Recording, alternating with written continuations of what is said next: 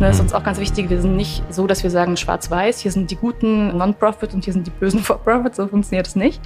Sondern äh, wir denken, dass wir diesen Wandel einfach nur vorantreiben können, wenn wir alle mitnehmen. Weil natürlich gerade große Unternehmen und auch Corporates haben natürlich einen ganz anderen Hebel.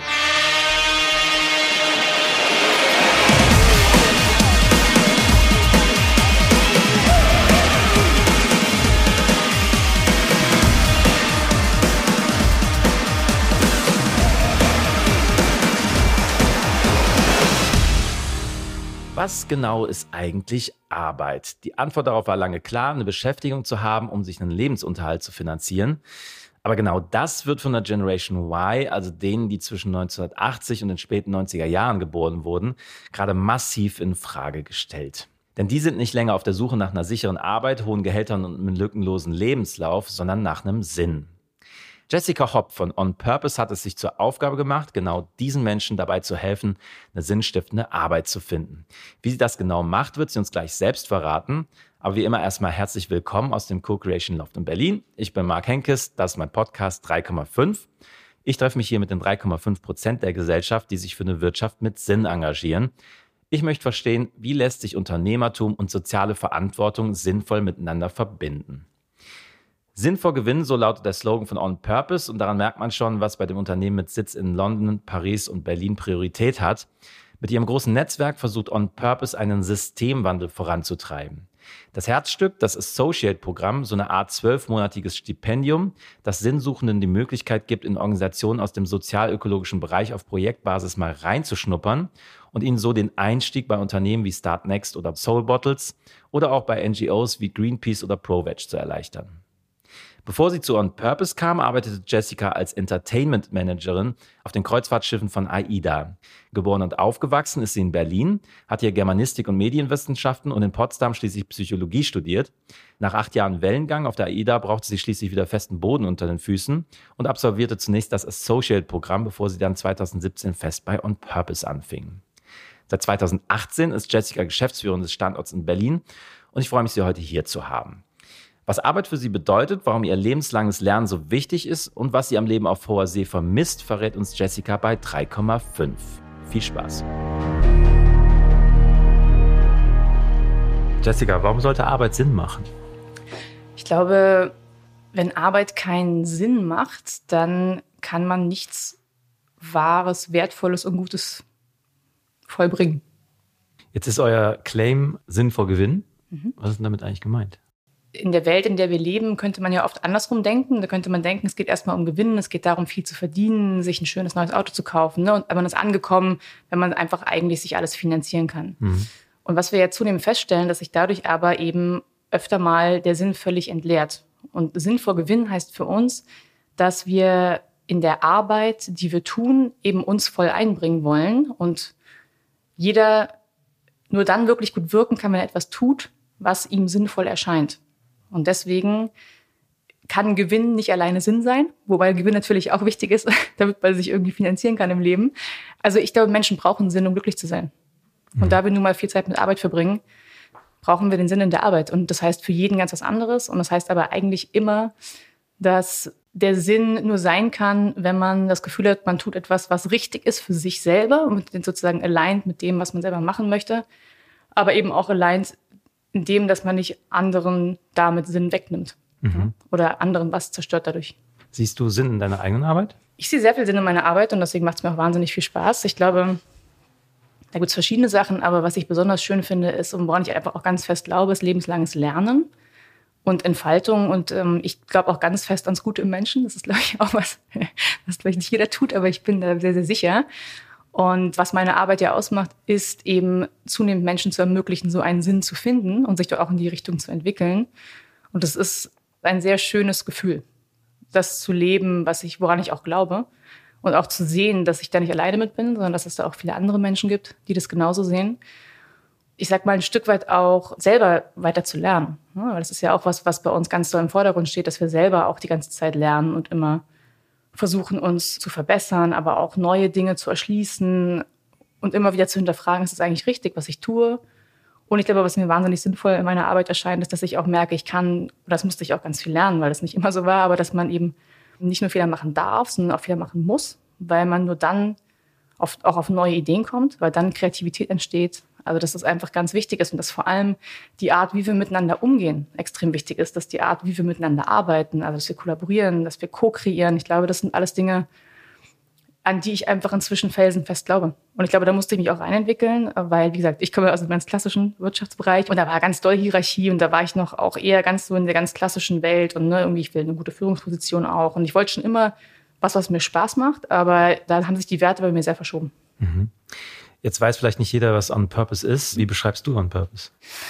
Also On Purpose in kurz kann man sagen, was On Purpose macht, ist, dass wir sozial und oder ökologisch motivierte Organisationen verbinden mit berufserfahrenen und intrinsisch motivierten Menschen. Also dass wir quasi auf der einen Seite Menschen ermöglichen, ihren Sinnjob zu finden und auf der anderen Seite Partnerorganisationen mit supporten in ihren Projekten mit Menschen, die einfach richtig was bewirken wollen. So, das ist eigentlich, was wir machen. Also mal quasi rein vom, vom Associate-Programm her. Und was wir aber darüber hinaus sind, ist eine Community. Das heißt, wir suchen Menschen, die da ähnlich ticken und die zusammen da draußen was verändern wollen. Also diesen Wandel vorantreiben, den wir, glaube ich, ganz doll nötig haben. Und eben diese Idee, dass Wirtschaft und Nachhaltigkeit nicht nur zusammengedacht werden muss, sondern dass im Prinzip bei jeder Unternehmung oder bei jedem, bei jeder Gründung oder bei allem, was ich tue, immer der Sinn im Mittelpunkt stehen muss und eben nicht nur der Exit oder das Geld. Nichts gegen Geld, alles okay. Aber es muss halt immer im Mittelpunkt stehen, macht es irgendwie Sinn? Macht es die Welt ein bisschen schöner oder besser? Oder sagen wir mal, macht es sie zumindest nicht schlechter?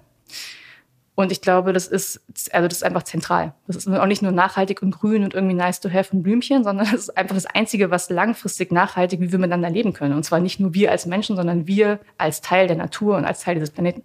Jetzt hast du gesagt, dass das Associate-Programm sozusagen eines eurer Kernangebote ist.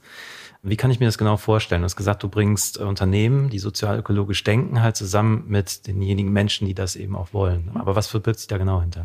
Genau, das funktioniert so. Das ist ein einjähriges Programm. Das nennt sich auch ein Leadership-Programm, wobei wir auch da, das muss ich immer auch erklären, und da sind wir auch gerade hier in der Überarbeitung. Es geht nicht um Leadership im Sinne von, wie werde ich schnell Chef und wie steige ich in der Hierarchie auf, sondern es geht eben darum, wo kann ich Leadership für mich haben? Und Leadership kann man auf, also Verantwortung übernehmen, kann man auf jedem Hierarchielevel.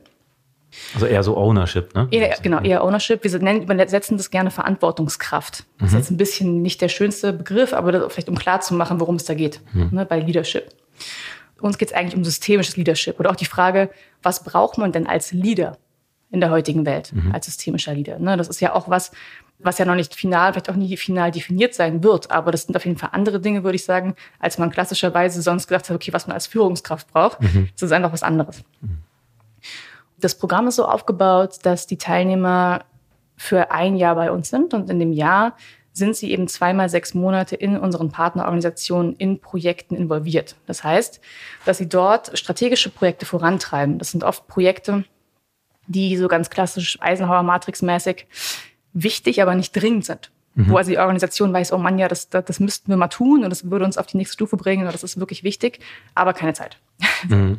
Und dafür kommen eben Associates sozusagen als Projektmitarbeiter für dieses halbe Jahr um diese Projekte voranzutreiben. Was sind das für Projekte?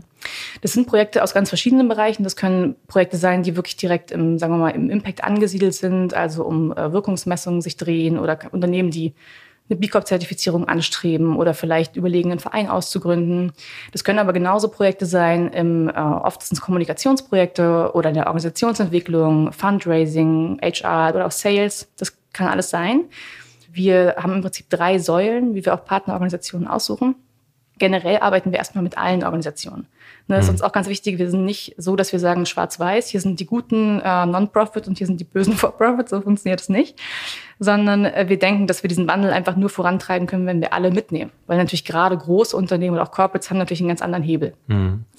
So, das heißt, dass wir im Prinzip nach diesen drei Säulen schauen. Die erste ist, hat das Unternehmen selber an und für sich schon dem, was es tut, Impact?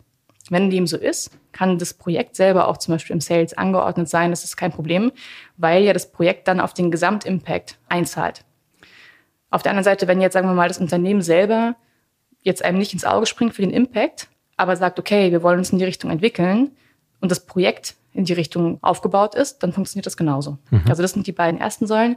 Und die dritte, die uns eben auch sehr wichtig ist, ist die Frage nach der Unternehmenskultur, weil wir einfach eine große Verantwortung auch haben für die Menschen, die ja bei uns ins Programm kommen. Und wir möchten, dass die sich wohlfühlen und dass die vor allem auch Impact haben dürfen. Also dass da auch wirklich die Bereitschaft da ist, diese Projekte anzugehen und was zu verändern. Na, das heißt nicht, dass wir sagen, das muss jetzt eine fancy New Work Unternehmenskultur sein, das nicht. Auch das ist ja Teil von dem ganzen Erlebnis, dass es eben verschiedene Unternehmenskulturen gibt, die auch funktionieren. Aber es muss eben so eine Kultur sein, die die Associates warm und wohlwollend aufnimmt und ihnen wirklich die Möglichkeit gibt, etwas umzusetzen. Welche sind so Partnerunternehmen, die ihr habt? Also aus sozusagen aus allen Bereichen. Wir sind immer breit gestreut, von Klima bis Soziales, Bildung, Food, also wirklich alle möglichen Bereiche. Und aber auch äh, Non-Profit, For-Profit, ähm, GmbHs, Vereine, also ganz, ganz gemischt von, sagen wir mal, einem ganz kleinen Start-up bis zu einem Start-up wie Vital, was ja jetzt zunehmend wächst, bis hin zu einer Organisation wie der Stephanus Stiftung, Deutschen Roten Kreuz, Greenpeace. Da sind wir wirklich bunt aufgestellt. Oder Mia und Ben, die Babynahrung machen. Also das ist wirklich bunt gemischt. Kann man am besten mal einfach auf der Webseite schauen. Und was die Associates jetzt davon haben, das habe ich verstanden. Mhm. Aber was haben die Partnerunternehmen denn davon? Ich denke, das Wichtigste, was sie davon haben, sind, dass sie Menschen bekommen oder dass wir einfach ein System aufgebaut haben, dass wir Menschen finden, die einfach eine wahnsinnig hohe intrinsische Motivation mitbringen. Und das ist einfach das Allerwichtigste. Dass man eben was hat, was einem sinnvoll erscheint, weil Menschen an und für sich ja gerne arbeiten. Ne? Weil die ja gerne mhm. was tun. Man hängt ja gar nicht gerne in der Ecke rum und ist faul. Das ist ja überhaupt nicht wahr. So, sondern man möchte ja gerne Dinge vorantreiben, wirksam sein. Und genau das ist, was die Menschen, die zu uns kommen, wollen. Das heißt, da ist ein wahnsinniger Drive, wirklich Dinge umzusetzen und in dem halben Jahr, wo sie in den Projekten sind, auch wirklich einen eigenen Impact zu hinterlassen. Ja, das heißt, sie bekommen dort einfach richtig Arbeitskraft, sag ich mal, und können sich auch aussuchen, ob sie ihr Projekt quasi über ein Jahr ansetzen, wo die Associates sich das quasi in der Mitte übergeben oder aber gleich zwei verschiedene Projekte aufsetzen. Und was sie auch bekommen, und das ist auch wahnsinnig wertvoll, sie bekommen ja, dadurch, dass sie zwei Menschen bekommen, bekommen sie auch zwei verschiedene Skillsets. Und sie bekommen also zweimal die Chance, dass jemand von außen mit frischen Augen auf das Unternehmen schaut und auf das Projekt. Und dann quasi aber nicht nur draufschaut und irgendwie Ansagen macht und dann wieder geht, sondern draufschaut und dann mit dem Unternehmen zusammen Dinge anstößt. Und das ist einfach sehr wertvoll. Und was wäre jetzt eigentlich mit Unternehmen, die jetzt sagen, wozu brauche ich On Purpose? Ich meine, das kann ich ja auch ausschreiben. Gibt es da Unternehmen, die da auch irgendwie vielleicht auch skeptisch sind? Klar, also da gibt es Unternehmen, die skeptisch sind. Was, also ich würde sagen, wo die größte Skepsis ist, ist gerade eben dieses Thema, man bekommt in einem Jahr zwei verschiedene Menschen, ne? weil das oft sich so anfühlt wie, oh, da muss ich Leute zweimal onboarden und das ist irgendwie anstrengend. Mhm. Und ich meine, das, das verstehe ich, aber das ist im Prinzip, wie gesagt, muss man halt ausprobieren. Aber ich würde sagen, dass eben diese Chance, zwei Leute zu bekommen und dadurch auch zweimal frischen Wind, ohne dass man eben ganz von vorne anfangen muss, weil die Associates, die sind ja das ganze Jahr zusammen in den Trainingsprogrammen, was ich jetzt noch gar nicht erzählt hatte. Das heißt, die bekommen ja schon mit, was im Projekt läuft. Und wir haben natürlich inzwischen Strukturen aufgesetzt, die sicherstellen, dass das Projekt gut übergeben wird. Und der zweite im Prinzip, dass es einen fließenden Übergang gibt. Mhm. Und natürlich können Unternehmen auch selber ausschreiben. Aber da müssen sie halt auch selber Leute suchen. ist, ja, ist ja klar. So. Und was wir halt einfach garantieren, sind einfach Menschen, die ich glaube, die findet man vielleicht auch gar nicht so einfach, die einfach wirklich diese intrinsische Motivation mitbringen und aber gleichzeitig auch ein sehr hohes Skillset haben im Sinne von eine, hohe Problemlösefähigkeit und gute Projektmanagementfähigkeiten. Und darüber hinaus hat das sozusagen, was sie eh von der Ausbildung her oder von dem auch, was sie gemacht haben, mitbringen. Und was sie natürlich auch bekommen, die Partnerorganisationen, sind ja, sagen wir mal, das Netzwerk, was da dran hängt. Also auch die anderen Associates, die Coaches, das Mentoring, also die Mentoren, die die Associates supporten in den Projekten, was natürlich auch dann wiederum einzahlt. Wie kann ich mir so einen typischen Associate vorstellen? Also kann man das irgendwie eingrenzen mit dem Alter oder nach anderen Kriterien? Also ja und nein. Also es gibt natürlich so Basiskriterien, die Associates mitbringen müssen. Und es ist zum einen ein entweder abgeschlossenes Studium oder ein gleichwertiger Abschluss und mindestens zwei Jahre Berufserfahrung. In der Regel aber haben Associates eher fünf bis sieben Jahre Berufserfahrung. Das heißt, die Jahrgänge sind in der Regel vom Alter so gestreut zwischen 26 und 42. Das heißt, wenn jemand noch relativ jung ins Programm kommt, hat er uns auf andere Art und Weise überzeugt. Es ist ja so, dass wir im Prinzip die Menschen aussuchen in der ersten Runde nach einem Lebenslauf und einem Motivationsschreiben und einem kleinen Video. Und dann aber das eigentliche Auswahlverfahren ist ja ein, ein sehr, sagen wir mal, umfangreiches, mhm. wo jeder zwei Stunden quasi mit uns verbringt und drei verschiedene Interviews geführt werden, mindestens fünf Leute von uns, ähm, die mit den Personen im Gespräch sind. Das heißt, es gibt zwei Personal Experience Interviews und eine Fallstudie. weil es natürlich schon wichtig ist, dass wir das Gefühl haben, eben diese Projektmanagement-Skills, die müssen wir irgendwie auch irgendwie auch rausfinden, ob die vorhanden sind, diese Problemlösefähigkeiten. Und deswegen gibt es eben diese Case Study. Und wie stellt ihr sicher, dass das jetzt auch letztendlich passt zum Unternehmen? Wir haben ja diese beiden Seiten. Auf der einen Seite haben wir das ganze Jahr Interviews mit den Teilnehmern, die wir sorgfältig aussuchen. Und auf der anderen Seite haben wir das ganze Jahr über Gespräche mit Partnerorganisationen, mit denen wir wiederum ganz sorgfältig die Projekte aussuchen. Weil wir haben ja eine Verantwortung den Unternehmen gegenüber, dass wir ihnen tolle Leute finden und den Associates gegenüber, dass wir ihnen tolle Projekte finden. Gleichzeitig ist es so, dass wir eben vom Ansatz her denken, dass wir einen generalistischen Ansatz fahren. Ja, das heißt, wir sagen, man muss nicht zum Beispiel für eine Kommunikationsstrategie unbedingt jetzt Kommunikation studiert haben, sondern man muss einfach fit sein, intrinsische Motivation haben und sich schnell in Dinge reinfuchsen mhm. und einfach diese Problemlösung, diesen Problemlösefokus haben. Es muss von beiden Seiten einfach den Willen und die Offenheit geben, da flexibel zu sein auf einem gewissen Spektrum, sage ich mal. Also von den Associates her, sich darauf einzulassen, neue Dinge auszuprobieren und von den Unternehmen aber auch, sich auf neue Menschen einzulassen und in den Projekten auch, dass es da eine gewisse Flexibilität gibt. Also es ist gut zu wissen, was man umsetzen möchte, aber auch da einen gewissen Spielraum zu haben, damit man dann denjenigen mit dem spezifischen Skillset dann eben bestmöglich auch einsetzen kann. Mhm. Jetzt gibt es ja immer wieder Associates, die einen, also einen regulären Job aufgeben mhm. und vielleicht auch die eine oder andere Denkpause mal einlegen wollen und sagen, mhm. irgendwie war es das jetzt nicht, ich möchte mich ein bisschen umorientieren, ich möchte in diesen Bereich rein. Und du hast ja auch gesagt, dass vorausgesetzt wird, dass man eine gewisse Anzahl an Berufsjahren mitbringt. Jetzt fällt es jemandem, der jetzt aber vielleicht in seinem vorherigen Job schon gut verdient hat, mhm. ist vielleicht nicht unbedingt leicht halt auf das Gehalt, was ich glaube, es sind 21.000 Euro mhm. im Jahr, ne, was man dann verdient, auf ja womöglich eine ganze Stange Geld zu verzichten. So was, was, also wie gehen Associates damit um? Ohne Frage. Das ist eine große Frage, die auch immer am Anfang steht. Total verständlicherweise natürlich auch. Nochmal, wie du sagst, von 21.000 Euro im Jahr zu leben, ist jetzt für die meisten, sagen wir mal hier, wirklich wenig Geld und eine Umstellung. Vor allem bei Mieten hier in Berlin und so. Ja, ganz genau. Und ich meine, die Mieten in Berlin gehen ja noch. Wir haben das Programm ja auch in London und Paris. Mhm. Und da sind die, sind die Zahlen ähnlich. Da ist es noch eine viel größere mhm. Man muss aber sagen, und deswegen ist es richtig natürlich das, das Gehalt, weil die Unternehmen quasi, weil die Associates bei den Unternehmen angestellt sind. Wir sehen es aber eher als eine Art Stipendium, weil natürlich bei dem Programm man eine ganze Menge bekommt, nämlich diese Arbeitseinsätze klar, aber das Trainingsprogramm, das heißt jeden Freitag für fünf Stunden Weiterbildung, das Coaching, das Mentoring. Also das ist eigentlich ein Programm, von dem wie es gestrickt ist, was im Prinzip oft auch ganz gerne mal Geld kostet. Das heißt, was wir eigentlich sicherstellen wollen mit den 21.000 Euro, ist, dass prinzipiell erstmal jeder an dem Programm teilnehmen kann. Dass es also jedem zur Verfügung steht. Und man muss natürlich auch sagen, dass ja die Menschen, die jetzt ins Programm kommen, die wissen ja, worauf sie sich einlassen. Das heißt, das ist ja nicht das, was wir, was wir erst veröffentlichen, wenn sie dann da sind, so, hu, ich krieg nur 21.000 Euro, sondern das ist ja klar. Und für die meisten ist es so, dass sie entweder sich selbst ein bisschen querfinanzieren in dem Jahr, weil sie eben vorher besser verdient haben oder aber nochmal ganz gezielt, und das ist auch Teil von dem Programm, nochmal hinterfragen, was man eigentlich braucht. Also das ist schon die Frage, stellen wir schon direkt in der Induction, also in den ersten drei Einführungstagen von 21.000 Euro Leben bedeutet für mich. Mhm. Um gleich mal zu reflektieren, was bedeutet das?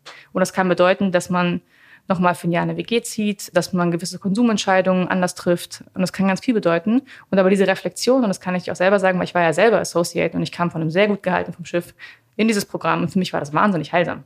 Weil das wirklich, das war ganz, ne? Also das war, ich hatte nicht das Glück, dass ich auch ein bisschen was zurückgelegt hatte. Aber gleichzeitig habe ich nochmal ganz anders über, über sowas nachgedacht. Welche Entscheidung hast du da getroffen? Also meine Entscheidung war, dass ich im Prinzip, ähm, ich habe damals eh in der WG gewohnt und habe einfach ein bisschen mich reduziert in, in jetzt, genau, in Sachen. Ich habe eh nicht wahnsinnig viel konsumiert vorher, aber hatte eben dadurch, dass ich ja vorher auf dem Schiff gearbeitet hatte, einfach auch noch ein bisschen Polster. Musste mich dadurch jetzt auch nicht übermäßig einschränken. Was muss ich denn jetzt als Organisation tun, um bei euch gelistet zu werden oder Partnerunternehmen zu werden? Genau, da muss man sich am besten einfach bei uns melden, weil wir mit jeder Partnerorganisation sehr sorgfältig sprechen und erstmal so ein bisschen klären, so Bedarfsanalyse. Mhm. Also im Prinzip auch so, was habt ihr denn vor? Was ist euer Projekt? Weil wir auch da sicherstellen wollen, dass wir zueinander passen. Ne? Weil du hast vorhin gefragt, wie stellt ihr denn sicher, dass es gut zusammenpasst? Das stellen wir sicher, indem wir uns einfach sehr ausführlich austauschen. Weil zum Beispiel, wenn jetzt jemand kommt, um mal so ein Beispiel, ganz plakatives Beispiel zu machen, wo es halt nicht gut funktionieren würde und sagt, hey, ich brauche ganz dringend einen Frontend-Designer, dann würde ich sagen, okay, ähm, das ist dann schwierig fürs Programm, weil es könnte sogar sein, dass wir einen Frontend-Designer in der nächsten, im nächsten Jahrgang dabei haben. Das heißt aber noch nicht, dass der zwingend zu dir kommt, ne? mhm. weil es im Matching ja ein bisschen anders funktioniert. Das heißt, man muss erstmal sicherstellen, dass das die Art des Projekts und die Art der Aufgabe lösbar ist. Weil prinzipiell die Aufgabe ja von allen Teilnehmern lösbar sein muss. Und dann im Prinzip kommen wir ins Gespräch darüber, und wenn es prinzipiell passt, geht es genau um diese drei Dinge, die ich gerade meinte. Dann geht es erstmal darum, okay, was seid ihr für ein Unternehmen? Was ist eure Mission? Was ist eure Vision? Wo wollt ihr hin? Und was ist das Projekt? Wie ist eure Unternehmenskultur? Und wenn das gut passt und wir das Gefühl haben, wir sind da vom gleichen Werteset, dann können wir da ins Geschäft kommen. Habt ihr schon Unternehmen abgelehnt? Haben wir auch schon gemacht. Was war dein Grund dafür? Der Grund war, dass wir im Prinzip das Gefühl hatten, dass wir nicht zusammenpassen und dass das Projekt nicht dem entspricht, was wir versprechen den Associates. Ne? Weil das ist, was ich vorhin meinte. Man kommt in das Programm und lässt oft ein gutes Gehalt hinter sich oder einen Karriereweg oder irgendwas, weil man ja Impact haben möchte. Man möchte was bewirken, man möchte was vorantreiben. Und wenn man dann auf einmal feststellt, ich bin jetzt in einer Organisation, die das eigentlich nur gemacht haben, weil das natürlich relativ günstig ist für Organisationen, und man muss aber hier, man kann hier überhaupt gar nichts umsetzen oder es fühlt sich nicht besonders sinnvoll an, dann ist das natürlich ein großer Frust. Und dann werden wir dem nicht gerecht. Das heißt, dass wir da entsprechend dann nicht zusammenkommen können. Jetzt hast du gerade darüber gesprochen, dass ihr ja auch einen Impact erzielen wollt. Wie messt ihr das denn? Also wir arbeiten natürlich auch an unserem eigenen Impact, sozusagen, was wir eigentlich für einen Impact haben. Und da sind wir auch noch total in der Lernphase. Wir haben jetzt seit knapp zwei Jahren einen Impact Survey, wo wir die für unsere verschiedenen Stakeholdergruppen quasi befragen. Also natürlich vor allem die Associates, aber auch die Partnerorganisationen, auch unsere Mentoren und die Coaches und einfach jeden einzelnen abfragen in verschiedenen Bereichen. Was hat sich für dich verändert? Wie viel, wie viel Wirkung hat es gezeigt fürs Unternehmen? Was hat uns das gebracht? Immer aus den verschiedenen Perspektiven. Das ist im Prinzip wie wir das im Moment machen. Und natürlich, wenn du jetzt fragst, wie können wir denn den Impact messen von den Organisationen, dann muss ich fairerweise sagen, da haben wir jetzt kein Tool oder keine Matrix, sondern das ist wirklich einfach so handverlesen. Mhm. Ne? Dass wir inzwischen einfach da auch ein bisschen Erfahrung haben und einfach mit den Leuten ins Gespräch gehen. Was ist euch dabei aufgefallen? Mhm. Na, also wir gucken zum Beispiel bei den Associates, das ist, glaube ich, am leichtesten zu sagen, im Prinzip, habt ihr das Gefühl, dass ihr, dass ihr Wirkung erzielt habt, dass ihr sozusagen Impact hinterlassen habt? Habt ihr das Gefühl, dass das Programm euch was gebracht hat? Wie geht ihr nach dem Jahr ins, weiter? Ein Impact, den man gut sehen kann, ist, dass wirklich um die 90 Prozent der Associates bleiben in dem sozialen Sektor im weitesten Sinne und gehen jetzt nicht zurück. Also man könnte ja auch denken, das ist eine Art Social Sabbatical. Ist es aber nicht für die meisten. Und selbst für die, die, sage ich mal, in die freie Wirtschaft oder in den alten Job zurückgehen, geht man da auch nicht mehr mit dem gleichen Mindset rein. Da verändert sich eine ganze Menge in dem Jahr. So, und für die Organisation wiederum, da geht es halt vor allem darum, wie weit konnte das Projekt umgesetzt werden, hat euch das geholfen. Also auch da, wir sind auch eine Organisation, die die ganze Zeit im Lernen ist und versucht, sich zu verbessern und eben auch zu überlegen, wie können wir denn noch mehr Impact haben? Ne, wie können wir denn vielleicht abgesehen vom Associate-Programm, weil man natürlich sagen muss, dass das Associate-Programm, da sind wir sehr in sehr intensiver Arbeit mit aber relativ wenigen Menschen, weil wir ja Jahrgänge haben. Gerade? Wir sind äh, knapp 20 pro mhm. Jahrgang, zwei Jahrgänge pro, pro Jahr. Das heißt, es sind knapp 40, also 120 pro Jahr über alle drei Standorte. Mhm. Das ist natürlich nicht besonders viel. Das heißt, man kann überlegen, kann man andere Formate aufsetzen oder wie können wir denn, sind wir eigentlich jetzt vor allem ein Programm oder sind wir eigentlich eine Community? Ne, was ist denn da eigentlich das Wichtige, dass wir auch versuchen, wie können wir uns da besser vernetzen? Wie können wir auch Synergien nutzen? Wie können wir besser von und miteinander lernen? Das sind Fragen, die uns immer umtreiben. Genauso wie es uns immer umtreibt, was wir in dem Trainingsprogramm den Associates eben mitgeben und wie wir sie da auch möglichst gut supporten können, weil die Überlegung ist ja schon in diesem einen Jahr, den Menschen im Programm möglichst viel Handwerkszeug an die Hand zu geben. Ne? Also im Prinzip viel Auseinandersetzung mit dem Thema Impact. Also mit der Frage, was ist überhaupt Impact und wie kann man Impact messen, wie kann man das auch skalieren, wie kann man das finanzieren und gleichzeitig aber eben auch auf der anderen Seite total wichtig ist eben diese Auseinandersetzung, was ist überhaupt Leadership oder was für ein Leader möchte ich sein, weil wir der festen Überzeugung sind, dass Wandel beginnt immer im Innen. Man kann nicht sagen, Marc, du änderst dich jetzt folgendermaßen, sondern aber ich kann sagen, ich ändere mich und dann kann ich sozusagen Vorbild sein. Das funktioniert. Das heißt, es beginnt immer auf individueller Ebene und dafür muss man sich aber erstmal selber besser kennenlernen und auch so ein bisschen abklopfen, nach welchen Werten möchte ich überhaupt leben. Und das muss sich ja auch erstmal so ein bisschen für einen selber entwickeln. Und dann kann man anfangen zu gucken, okay, was bedeutet das auf Organisationsebene? Wie können wir Organisationen bauen? Wie können wir eben ne, co-kreieren, miteinander arbeiten? Und das wiederum auf der nächsten Ebene ist dann eben auf der systemischen Ebene. Also wie kann denn daraus resultierend dann eine Gesellschaft aufgebaut sein, die funktioniert? Ja, und das können dann eben Fragen sein nach Circular Economy, nach nachhaltigen Wirtschaften generell, nach ist Kapitalismus die richtige Staatsform? Also da kann man ja, kann man ja groß, kann man ja groß aufbauen. Und genau. Ist Kapitalismus die richtige Staatsform? Also das, ja, das, ich, ich würde sagen, so wie wir Kapitalismus aktuell leben, nein. Wie würdest du es denn Ohne bauen? mich zu weit aus dem Fenster zu lehnen. Das, äh, ich würde es umverteilen. Ich würde sowas wie, dass der Sinn im Kern eines jedes Unternehmens stehen muss. Also ne, sowas wie Verantwortungseigentum und solche Rechtsformen, die da gerade im Entstehen sind, würde ich viel mehr in den Mittelpunkt rücken.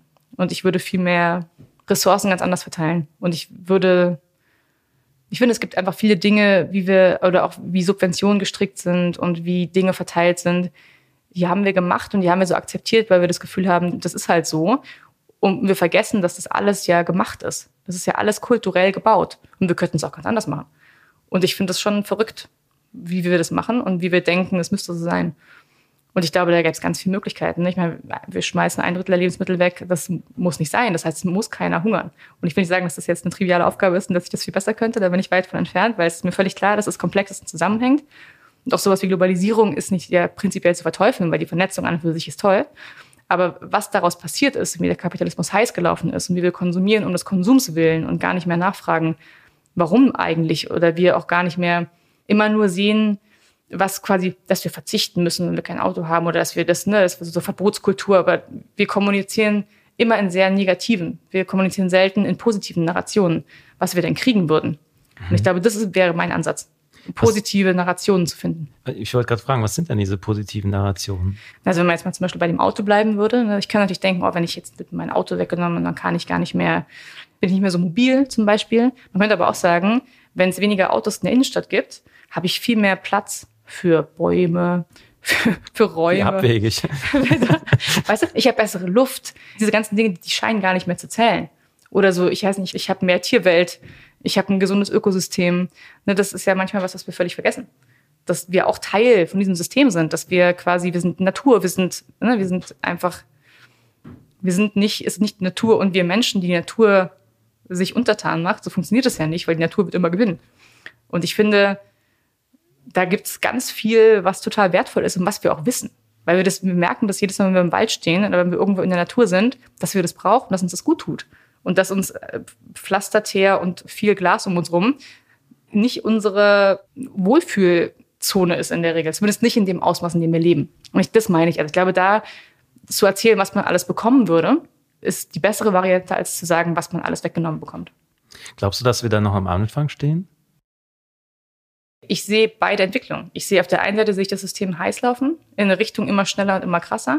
Und auf der anderen Seite sehe ich aber eine Bewegung und Menschen und Bedürfnisse, die das eigentlich nicht mehr wollen. Ich glaube total, dass es möglich ist, das umzubauen. Ja, und das sieht man ja immer wieder. Man kann Dinge verändern. Und ich meine, gerade jetzt Corona hat ja auch viel Scheinwerferlicht auf verschiedene Dinge gelegt und wo man ganz doll gesehen hat, was alles geht. Ich meine, bei allem Drama, was es ist und so, aber auch auf eine Art ganz zauberhaft, dass man jetzt eben nicht mehr sagen kann, das geht, das geht nicht. Man kann nicht die Olympischen Spiele absagen. Man kann nicht, nicht mehr fliegen. Klar geht das, alles geht. Ne? Und dass wir da nochmal neu anfangen und uns wieder so ein bisschen aufmachen im Kopf. Ich glaube, das ist, was uns total gut tun würde und wo wir einfach auch ein bisschen Angst haben. Ne? Und je mehr, je mehr möglich ist und je größer und komplexer alles wird, desto mehr gibt es natürlich auch zu Bedürfnis, sich zu schützen. Also sind wir Menschen ja. Wir wollen auf der einen Seite brauchen wir Sicherheit und wir brauchen aber auch Freiheit. Und in diesem sozusagen polaren Feld bewegen wir uns ja die ganze Zeit. Und ich kann halt nur sagen, auch von dem, wie mein Leben sich verändert hat seit dem Schiff, und ich will es gar nicht, ne, das war auch ein tolles Leben, das war super schön, aber sozusagen meine eigene Geschichte jetzt von selber ein Associate sein beim Purpose, diese Welt kennenlernen, mich mit zunehmend solchen Menschen umgeben und das selber leben, dass ich da inzwischen viel selbstbewusster auch bin und viel mehr rausgehe und sage, ja, nee, wir müssen die Narration erzählen. Und klar, du kannst sagen, ich bin naiv und guck dir die Welt an, das wird nicht funktionieren. Kann ich sagen, ja, das mag sein. Und vielleicht wird es auch nicht funktionieren, aber dann habe ich zumindest habe ich das Gefühl, dass ich an die richtige Sache geglaubt habe. Und wenn wir dann untergehen, dann gehen wir unter. So, aber ähm, inzwischen fühle ich mich da so ein bisschen mehr so als als Botschafter, weil ich das einfach sehe, wie das Menschen gut tut, wie Menschen aufleben, wenn sie das tun, was ihnen eigentlich wirklich Freude bereitet. Wie ne, es viel mehr Spaß macht, zu überlegen, was kann ich dem anderen Gutes tun oder wie können wir denn das zusammenwirken, als man zu denken, so, wie kann ich denn hier mein Maximales, wie kann ich denn so verhandeln, dass ich auf jeden Fall das meiste Geld bekomme oder wie kann ich denn irgendwie, ne, dieses sozusagen meins, meins, meins, mhm. Ego, Ego, Ego, das tut uns einfach nicht gut. Was wir oft tun, ist dann einfach noch mehr zu konsumieren, um das irgendwie zu befriedigen. Aber das ist halt, ich glaube nicht, dass es funktioniert. Jetzt hast du schon einige Associate Programme beobachten können? Ist dir irgendwie vielleicht jemand so im Hinterkopf geblieben, wo du gesagt hast, das war irgendwie ein schöner Weg, den ich damit begleiten konnte oder beobachten konnte von einer bestimmten Person?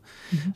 Ist dir irgendwas also in Erinnerung geblieben? Klar, da gibt es natürlich total, total viele und das hat sich jetzt auch schwer, irgendwie da so einzelne irgendwie rauszugreifen, weil jeder auf seine Art das eine, also unglaubliche so Geschichte oder einen Weg geht in dem Jahr. Ne? Also mhm. es ist einfach ein unglaubliches Entwicklungsjahr. Und also eine Geschichte, die mir jetzt einfällt, die ich einfach total schön finde, ist von Anna. Anna Bonan, die ist Italienerin und sie war eben bei, wir waren damals mit nicht, also wir sind ja on Purpose, aber es gibt ja auch Purpose, eben die Stiftung für Verantwortungseigentum, die damals auch Partnerorganisation war und Anna war dort im Projekt. Und Anna ist inzwischen Partner von Purpose geworden und ist inzwischen in Chile und baut quasi in Südamerika das ganze Geschäft auf dort, um eben dieses Verantwortungseigentum dort auch hinzubringen. Das finde okay. ich eine, also eine wunderbare Geschichte, weil das das irgendwie so fortsetzt. Und aber auch Geschichten wie, dass Menschen auf einmal in Bereichen glücklich werden, die sie vorher niemals gedacht hätten. Also ne, jetzt zum Beispiel, keine Ahnung, einmal in den HR-Lead gehen und sich ums Personal kümmern und aus einem ganz anderen Bereich kommen. Also immer diese Geschichten von, ich glaube, dass Associates das Gefühl haben, weil wir machen solche Formate, wo, wenn die Associates fast im Jahr durch sind, sie die quasi der nächsten, dem nächsten Jahrgang oder dem vorherigen Jahrgang ihre Learnings mitgeben. Ne? Und was da ganz oft fällt, ist dieses so, hey, pass auf, ne, es gibt immer wieder Phasen, die sind schwierig, aber wenn ich eins gelernt habe, ist, dass ich alles schaffen kann. So, und dass ich mir das zutrauen kann. Ne, dass einfach Associates den Mut haben, Dinge zu verändern. Weil sie wissen, sie haben sich da jetzt in Situationen begeben, die waren für sie total fremd. Und das haben sie aber umgesetzt und das haben sie gerockt. Und ich glaube, das ist das vor allem. Dieses Gefühl von, ich bin gewappnet. Ich kann mich in Dinge einarbeiten. Jetzt bist du ja auch inzwischen gewappnet. Ne? Ich glaube, seit 2000 18 bist du Geschäftsführerin, richtig? Richtig. Wie hast du dich in der Zeit jetzt verändert? Also meine On-Purpose-Reise war ja durchaus schon relativ lang und ich habe ja selber, 2016 war ich ja wie gesagt Associate im zweiten Jahrgang hier in Berlin. Und wir waren damals zu, zu siebt, also noch ein ganz kleiner Jahrgang.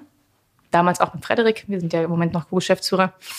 Und bin dann im Anschluss geblieben. Erstmal für ein paar Monate war der Plan, dass ich so ein bisschen im Recruitment und Marketing aushelfen sollte, weil damals äh, dort Ressourcen gefehlt haben. Und dann gab es immer, es gab für mich dann immer neue Herausforderungen, die immer wieder spannend waren. Also dann war irgendwann klar, dass der ähm, LD, also Learning and Development Bereich, äh, neu besetzt wird. Ich dachte, okay, so Trainingsprogramme aufzubauen, auch total spannend, sich um die Coaches und die Mentoren zu kümmern. Ich bin ja inzwischen selber Coach und finde gerade dieses ganze Thema Coaching, Mentoring, eben Leute fördern, Kommunikation, dieses ganze Thema extrem spannend. Und dann kam eben irgendwann die Aufteilung, dass wir gesagt haben, okay, wir machen eine Doppelspitze. Das heißt, wir teilen die Geschäftsführung auf. Dann gab es wieder eine neue Herausforderung. Also ich habe selber immer wieder gemerkt, dass ich mich in alles reinfuchsen kann. So, dieses, sag mal, dieser hohe kommunikative Anteil, vielleicht auch, was ich ein bisschen gelernt habe auf dem Schiff, dass da viel mehr Rampensau ist in mir oder viel mehr outgoing, als ich dachte. Das ist natürlich auch jetzt, wenn man viel ne, im Gespräch ist mit allen möglichen Stakeholdern, ähm, kommt mir da sehr zugute. Und ich glaube vor allem dieses einfach viel zu kommunizieren und da auch und viel zu lernen und sich selber Fehler einzugestehen und einfach zu lernen, sich selber verletzlich zu zeigen und damit leben zu können und damit auch anderen Mut zu machen, weil es einfach bedeutet, dass man, dass man der ist, der man ist und dass man das auch sein darf. Also da bin ich einfach so, ich bin gewappneter oder mutiger, die zu sein, die ich bin und das auch nach außen zu tragen. Jetzt hast du erzählt, dass viele Menschen ja in den letzten ein, zwei Jahren ja, womöglich so ein bisschen auf sich selber auch geworfen wurden, nochmal nachgedacht haben, was ist eigentlich im Kern das, wofür ich jetzt brenne oder was ich gerne noch machen möchte, was mhm. sinnstiftende Arbeit für mich jetzt bedeutet. Habt ihr das auch gemerkt? Also ich würde sagen, das ist natürlich also Teil von dem Programm sowieso. Das ist jetzt nicht nur in den letzten zwei Jahren gewesen, weil ich würde mal sagen, Menschen, die überhaupt sich für unser Programm bewerben, haben ja schon vorher angefangen, sich diese Frage zu stellen. Ne, weil die Sinnfrage muss ja erstmal aufkommen. Oft ist es so, dass diese Unzufriedenheit wächst und man fragt sich, hm, hm, hm, was könnte ich machen? Und dann trifft man aufs Programm und denkt so, und so war das bei mir auch, wow, das ist ja wie für mich gemacht. So, ich merke schon, ich möchte in die Richtung, ich finde das spannend. Ich weiß aber gar nicht so genau, wie ich da einsteigen soll. Und dann bekommt man schon mal diese zwei Arbeitseinsätze und man gleich ein Netzwerk und lernt Menschen kennen, die ähnlich ticken. Also ich würde sagen, das ist im Prinzip, war auch schon vor Corona so. Was natürlich durch Corona nochmal intensiver wurde, ist dadurch, dass wir auch alles auf einmal online gestalten mussten, dass man nochmal ganz anders, glaube ich, aufeinander aufpassen musste. Was auch sehr schön war, weil man einfach noch viel mehr gucken musste, sind alle irgendwie, wie geht's denn allen so, ne, dass wir auch als Team ganz andere oder noch viel mehr Formate entwickelt haben, dass wir sicherstellen, dass, dass es uns allen gut geht, dass wir uns mehr austauschen, dass wir Feedback-Slots einbauen, dass wir ähm, auch gucken mit den Associates, wie können wir Formate kreieren, dass sie sich austauschen. Und gerade, also der April 20er Jahrgang war ja der erste Jahrgang, der auch komplett von Anfang an, also die, manche haben nach drei, vier Monaten zum allerersten Mal ihre, ihre Organisation überhaupt in live kennengelernt. Ne? Und was aber da passiert ist, zauberhafterweise, ist dadurch, dass man ja quasi sich nicht sehen konnte und dann alles auf Zoom passieren musste, gleichzeitig eine viel größerer Zusammenhalt entstanden ist ne, weil man eben sich dann noch mehr Mühe gegeben hat oder weil auch ja immer alle allen zuhören mussten. Das heißt, obwohl es diese Trennung gab auf eine Art oder diese so, so physische, dieses physische Nichteinanderkommen, war der Zusammenhalt dadurch viel, viel stärker. Jetzt wissen wir, dass da draußen eine ganze Reihe von Unternehmen gibt, die ja in einer Art von War of Talents befinden und die händeringend nach Menschen suchen, die sie irgendwie unterstützen und, und was würdest du solchen Unternehmen jetzt raten? Also, was würde ich denen raten? Ich würde denen raten, dass sie einfach sich selbst hinterfragen und abklopfen, was sind wir für eine Organisation? Würde ich gerne bei mir arbeiten? So. Ähm, und wenn nein, warum nicht? Und wenn ja, warum? Weil ich glaube, das ist das, was Menschen wollen und auch gerade jüngere Menschen. Ne? Die wollen einen Job, der sich sinnhaft anfühlt und die wollen Transparenz, die wollen ein gutes Arbeitsumfeld, ne, das, die wollen auch sich selber weiterbilden können. In der Regel würde ich sagen, gibt natürlich auch andere. Aber ich würde sagen, dass man schauen muss, dass man einfach ein Umfeld kreiert, wo Menschen wachsen können, ne, wo man Menschen empowert. Weil wir, ich glaube ganz fest daran, dass wir arbeiten ja gerne und wir, wir, wir sind ja so umtriebig und ich glaube überhaupt nicht daran, dass man irgendwen geißeln muss oder irgendwie so kontrollieren muss oder irgendwas damit irgendjemand was tut, sondern man muss einfach, ne, wie eine, wie eine Pflanze. Wenn man so einen Samen sät, muss man gucken, dass die Erde gesund ist, dass der Dünger reinkommt und dann wächst die Pflanze und wächst auch gerne. Und man muss ein bisschen Sonne, also man muss seine Mitarbeiter einfach gut behandeln und aber sozusagen natürlich, also fördern und aber auch fordern. Und immer wieder abchecken, geht's dir gut, ist es noch richtig, wie können wir es anders machen? Und ich glaube vor allem auch, und das ist einfach sich immer selbst wieder hinterfragen. Und auch vor allem auch offen sein für die anderen Meinungen. Das ist ja auch was, was man erstmal lernen muss ne, dass man irgendwie vermeintliche Kritik oder Feedback nicht als Angriff versteht und dann irgendwie sagt so, oh Gott, der muss weg oder so, sondern einfach, dass man versteht, was das für eine Chance ist. Ne, auch wenn es mal weh tut oder so, weil man es einfach nicht so gerne hören möchte. Aber dass man das lernt und dass man vor allem auch immer wieder bei sich selber reinguckt und sich selber hinterfragt. Und ich glaube, wenn man das vorlebt, dann ist man ein attraktiver Arbeitgeber. Jetzt bist du ja nicht immer bei On Purpose gewesen. Ich glaube, insgesamt sieben oder acht Jahre warst du auf der AIDA. Mhm. Äh, wie ist denn dazu gekommen? Also, dazu ist es gekommen, dass ich ja 2003 schon mal auf einem Schiff unterwegs war, und zwar äh, auf der MS Deutschland, damals auf dem Traumschiff und habe dort im Restaurant gearbeitet während meines Studiums. Das heißt, ich bin da so ein bisschen reingeraten und fand das schon immer eine spannende Vorstellung, auf so einem Schiff zu leben und zu arbeiten. Oh, ist das spannend? Das ist wahnsinnig spannend. Also ich finde das als Gast ehrlich gesagt nicht so spannend. Äh, ich bin auch in den ganzen vielen Jahren nie als Gast mitgefahren, hätte ich natürlich machen können für günstige Konditionen. Aber gerade diese Schnittstelle von, also sozusagen, dass man halt in beide Bereiche reingucken kann, ist natürlich die eigentlich spannende, weil ja jedes Schiff ist ja so ein kleiner Mikrokosmos für sich. Das ist ja wie ein schwimmendes Dorf. Das war für mich günstig, weil ich fand es sehr spannend, eben das zu erleben, wie das ist. Gleichzeitig auf dem Meer zu leben, fand ich wunderbar. Ich wollte auch gerne reisen und viel sehen. Damals mit dem Traumschiff, das hat sich einfach über einen großen Zufall ergeben und dann bin ich dann ein halbes Jahr mitgefahren und habe dann gewusst, okay, ich möchte jetzt nicht mehr in der Gastronomie auf dem Schiff arbeiten, weil das wirklich eine ganz schöne Knochenarbeit ist. Aber es hat sich dann für mich die Chance ergeben, eben in ähm, ein bisschen mehr in meinem Fachbereich, nämlich ich habe ja Germanistik und Medienwissenschaften studiert, dann auf die AIDA zu gehen als Redakteur. Und das fand ich spannend. Was war da deine Aufgabe? Es gab auf der IDA damals, das gibt es jetzt nicht mehr, gab es so eine Art Tageszeitung, ist jetzt hochgegriffen, eigentlich mehr so ein Fallplättchen, was so informiert hat über Angebote an Bord, aber auch so tagesaktuell, wann muss man wo sein, wann ist welche Show, wo welche Aktion passiert und so. Und meine Aufgabe war im Prinzip, das zusammenzutragen. Und das war natürlich auch schön für mich, weil ich dadurch natürlich auch eine sehr kommunikative Schnittstelle hatte, weil ich ja mit allen Bereichen immer im Austausch war. Ne? Ich habe vom Spa-Manager die Infos gebraucht, vom Entertainment, von, von der Floristin. Also ich musste ja irgendwie so alles zusammentragen. Das war das eine und dann war ich jetzt Redakteur quasi für die ganzen Druckwerke auch an Bord. Also fürs ganze CI und dass das alles richtig hängt, die richtige Schrift ist, dass nicht jeder seinen eigenen Flyer entwirft und so.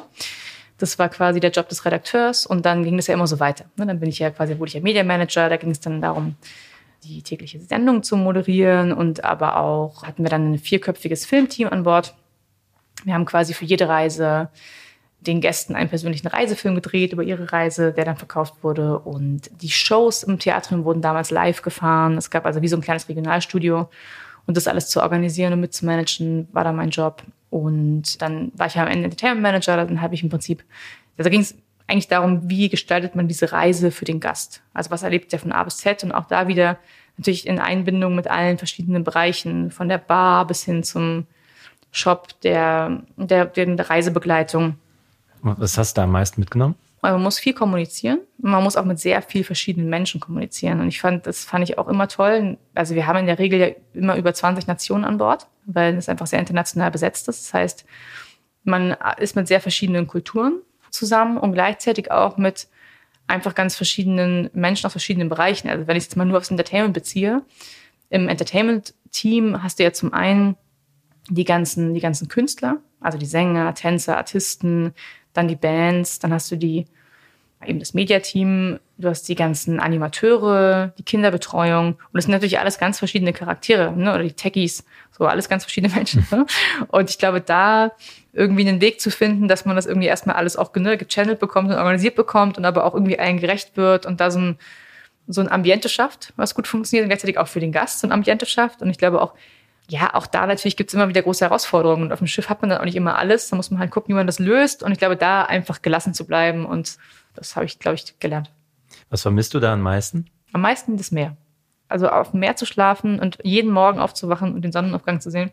Und die Bewegung, also im Bett zu liegen, wenn das Meer dann so rauscht und so. Also ich vermisse wirklich das Meer. Inzwischen geht's. Aber ich habe schon ein bisschen gebraucht, um hier wieder anzukommen, weil nach acht Jahren Seefahrt ist man einfach so ein anderes Leben gewöhnt. Ne? Man auch ja normalerweise vier Monate an Bord ist, jeden Tag arbeitet, da hat man ja keinen freien Tag, also zumindest nicht in meinem Job, und dann aber zwei Monate frei hat. Das heißt, man hat im Prinzip dazwischen auch die Chance, viel zu reisen. Das war toll für mich, weil ich ja, wie gesagt, sehr viel gerne reisen wollte und fotografieren wollte. Dann hatte ich dazu also die Möglichkeit, natürlich auch das Geld, weil man an Bord ja nicht viel ausgeben kann. Dann nach acht Jahren irgendwie wieder hier zu sein und auf einmal, keine Ahnung, 25 Tage Urlaub zu haben im Jahr und ein Wochenende. Das war für mich, ich, hab, ich dachte immer so, zwei Wochen, da fahre ich doch nicht los. Also, da muss ich mich schon erstmal wieder dran gewöhnen. da mussten die Schwimmhäute zwischen den Fingern erstmal zurückgehen. Aber inzwischen bin ich wieder angekommen. Was war denn letztendlich der Grund, warum du nach acht Jahren gesagt hast, ähm, das war es jetzt irgendwie und ich möchte mal was mhm. Neues machen? Na, also ich dachte so ein bisschen, okay, nach acht Jahren muss ich mal schauen, ob ich überhaupt noch landfähig bin. So, und ob ich mir hier, weil man natürlich schon auch, man verpasst ja auch viel. So, man ist halt immer unterwegs, äh, hier gehen alle so ihren Weg und ich war dann irgendwie so fast Mitte 30 und dachte, okay, jetzt, jetzt gucke ich mal, ob ich vielleicht dann mal was anderes machen möchte.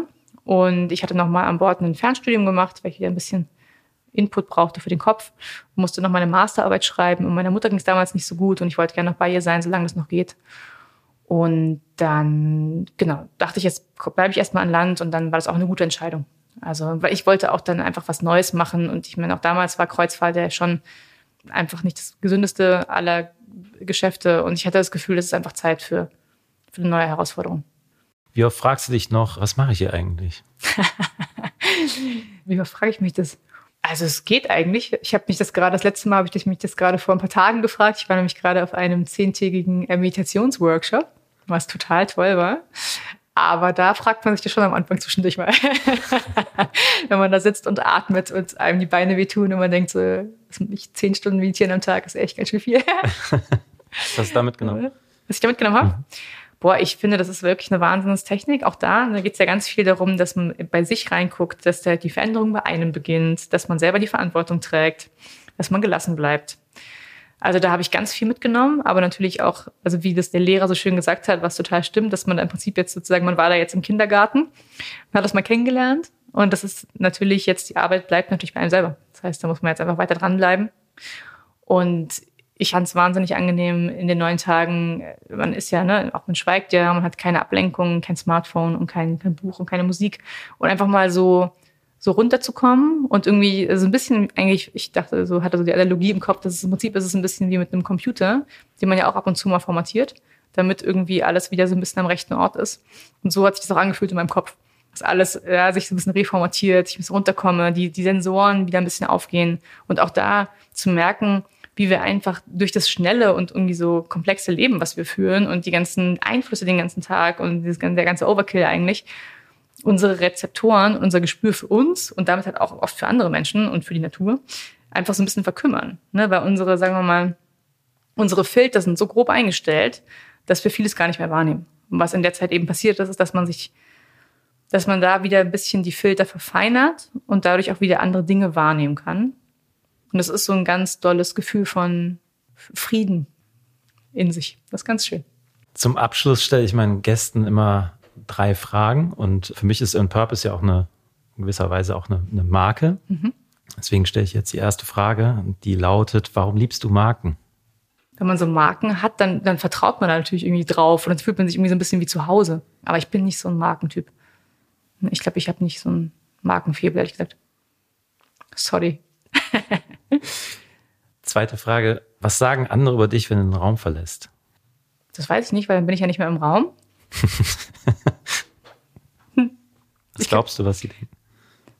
Ich kann dir nur sagen, weil wir machen ja viele Feedbacks, also sowohl im Team wie auch mit den, wie mit den Associates und was ich wirklich einfach oft zu hören kriege und was ja bestimmt jetzt auch die Menschen jetzt schon gemerkt haben, ich spreche sehr schnell. Also ich bin, glaube ich, ein Mensch mit sehr viel Energie und auch sehr viel positiver Energie und das kriege ich oft gespiegelt. So, dass es, dass es mitreißend ist und dass es irgendwie, ja, dass ich manchmal einfach, einfach auch schnell bin und es bestimmt auch anstrengend ist, aber im Prinzip äh, positiv und energetisch bin. Was für ein schönes Feedback. Schon, ne? Meine Abschlussfrage: Was ist deine Lieblingsmarke aus der Kindheit und warum? ich fand sowas wie, ich, ich fand so, Gott, ganz furchtbar, aber was mir, was mir jetzt gerade in den Kopf kommt, ist mein kleines Pony, falls du das kennst.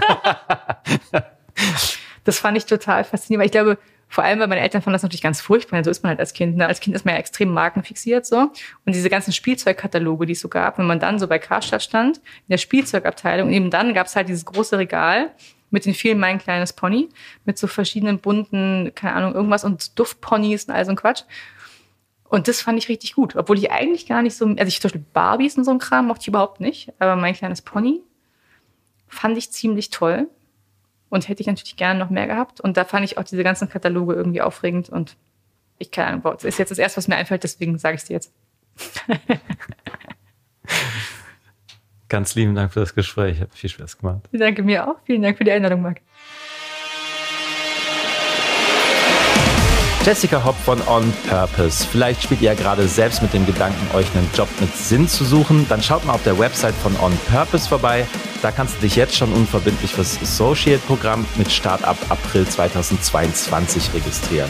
Du bekommst da ausführliche Infos zu allen Teilen des Programms, Details zum Bewerbungsprozess und den Partnerorganisationen. Und wer selbst Partnerorganisation werden will und Jobs mit Sinn zu vergeben hat, findet dort einen ausführlichen QA mit Antworten zu allen wichtigen Fragen.